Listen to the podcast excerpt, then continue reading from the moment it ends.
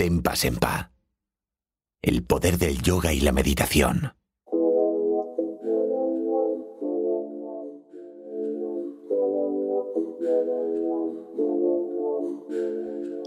Hola, pequeñas libélulas. Gracias por estar ahí dedicándonos vuestro tiempo, que es vida.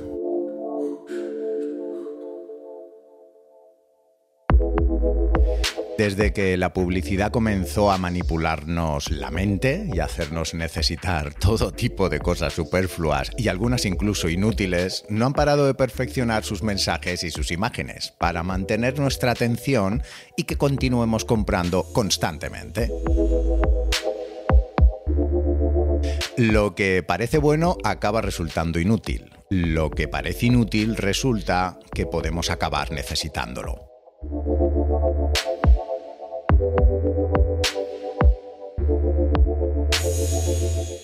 La comunidad científica son los encargados de hacernos creer que es real y que no lo es. La ciencia es la nueva religión del siglo XXI. Los medios de comunicación, en teoría, son los encargados de informarnos de los acontecimientos sociales. Los políticos crean las normas de convivencia en nuestra democracia. Al final, todo lo que parece que es bueno y necesario acaba convirtiéndose en falso e inútil.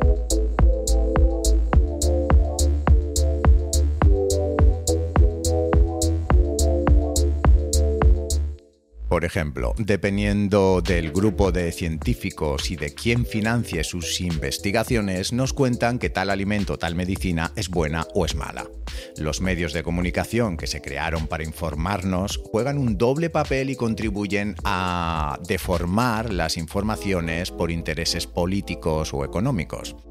Estar informados es importante, pero claro, bien puede ser un arma para manipular nuestra opinión.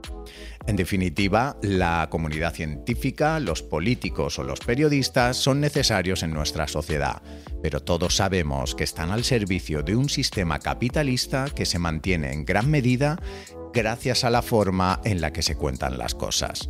Ya sabéis, el dicho de ser políticamente correcto significa que no es necesario decir lo que piensas, y si en cambio, di lo que la gente espera escuchar. Tempa Sempa. Escuchar. Aprender. Sonreír. Bueno y malo son tan solo apreciaciones temporales. Pero si trasladamos este discurso al terreno del desarrollo personal, nos encontramos con muchos aspectos diferentes que podríamos comentar. Uno de ellos es el hecho de que dediques el tiempo a algo que no genere dinero, como puede ser el acto de meditar, estar sentado tranquilamente en silencio, respirando y con la intención de relajar tu mente, o practicar yoga en una esterilla todos los días para conectar con tu cuerpo. Ya de saque, algo que no es productivo, materialmente se menosprecia, se infravalora, incluso se puede llegar a ridiculizar. Por un lado, la meditación tiene muy buena publicidad gracias a personajes públicos que la han puesto de relieve, por no hablar del yoga, que hoy en día se conoce y se practica en todos los continentes. Pero por otra parte, tus propios amigos y familiares ya se encargarán de recordarte eh, que no seas un hippie y que en vez de hacer algo eh, ahí sentado como un vago sin hacer nada, te dediques a hacer algo útil, como es eh, generar dinero para pagar facturas.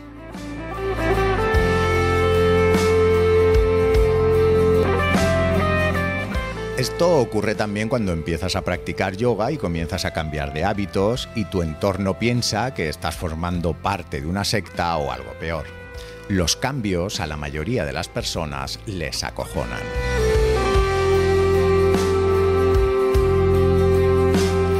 Todo lo que se salga de lo convencional, de lo estipulado, siempre crea una brecha de comprensión y de aceptación.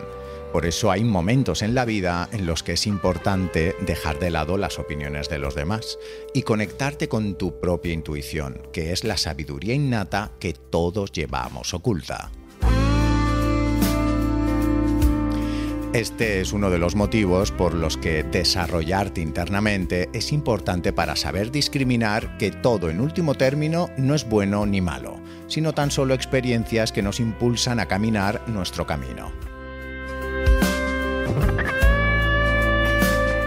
Y recuerda, existen límites a la sabiduría del ser humano, arbusto débil sacudido por el viento.